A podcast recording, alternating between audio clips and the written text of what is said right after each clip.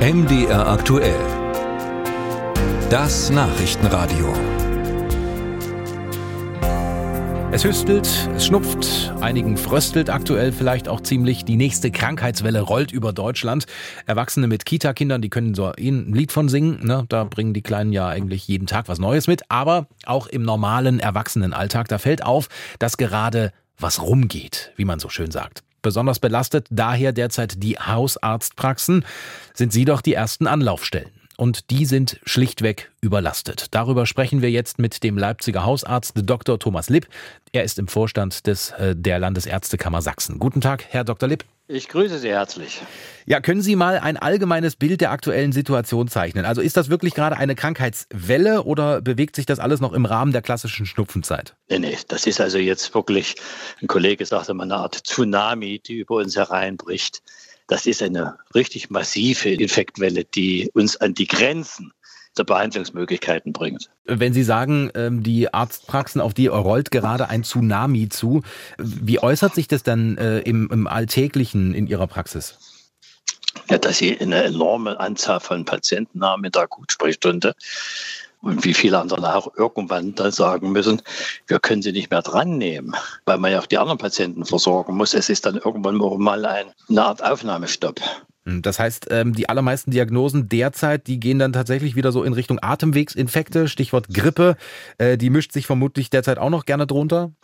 Na, wir haben ja jetzt die Besonderheiten, dass wir einerseits Corona, Grippe, normale Atemwegs- und ASV haben. Also hier kommt es geballt. Corona wird nicht gehen. Wir werden lernen müssen, damit zu leben. Das hat allen voran der aktuelle Bundesgesundheitsminister Karl Lauterbach ja schon während der Pandemie gebetsmühlenartig gepredigt. Wie ist denn die Lage hier aktuell? Also welche Rolle spielt Corona derzeit? Welchen Anteil machen Corona-Erkrankungen gerade aus? Also statistisch geht man von ungefähr einem Drittel aus, was wir diagnostizieren. Wir machen ja keine Abstriche mehr. Die Patienten testen sich selber. Damit sind sie Corona krank oder aber wenn jemand in einem sozialen Umfeld lebt, die nachgewiesen Corona-krank sind und der hat Schnupfen oder ist erkältet, dann hat auch der Corona per Definition. Was aber auffällt, ist, dass die Patienten ein, zwei Tage richtig heftig krank sind, wenn überhaupt. Und dann geht es ihnen deutlich schnell besser. Also hier zeigt sich der Erfolg des Impfens. Was raten Sie denn äh, Patienten in der aktuellen Situation, die äh, entweder vermuten, Corona zu haben oder tatsächlich äh, sich selber testen? Wie sollen die damit umgehen? Also wer einen solchen Infekt hat, erkennt ja auch die epidemiologische Problematik. Der sollte versuchen, mit seinem Hausarzt Videosprechstunde oder irgendwas zu machen, damit er nicht unbedingt die Sprechzimmer vollstopft und noch noch andere infiziert. Ja, äh, wenn er bekannt ist, kann er es auch telefonisch regeln mit seinem Hausarzt.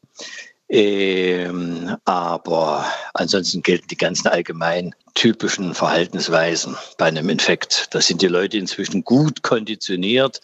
Uns fällt zum Beispiel auf, dass die Patienten eigentlich sehr selbstverantwortlich, wenn sie in der Praxis sitzen mit dem Infekt, auch tatsächlich Masken tragen. Jetzt vielleicht nochmal mit Blick auf die Praxen, weil Sie selber sagten, gerade bei Ihnen zum Beispiel bieten Sie es an äh, mit einer Telefonsprechstunde oder mit einer Videosprechstunde. Wie sind denn die Praxen jetzt aktuell aufgestellt? Also eine Videosprechstunde könnte jeder machen. Als Erfahrung ist es aber so, dass für einen einzelnen Arzt, das heißt für eine Zweimannpraxis, das schwer einbaubar ist. Du kannst eine Videosprechstunde nicht so nebenbei machen, weil das ja nicht doppelt ist. Du hast einmal die akuten, du hast die bestellten Patienten und dann noch eine Videosprechstunde, das macht es für manche sehr schwer durchführbar. Deswegen wird dieses exzellente Mittel einer Videosprechstunde von vielen nicht angeboten aus Kapazitätsgründen. Videosprechstunde auf der einen Seite, aber ähm, die Krankschreibung per Telefon, ist das denn heutzutage noch möglich? Das ist natürlich möglich, das ist an Voraussetzungen gebunden. Sprich, ich muss den Patienten kennen. Unbekannte Patienten kann ich nicht krank schreiben. Ich muss sicher sein, dass das, was der Patient möchte, also hier geht es auch nur um Atemwegserkrankungen.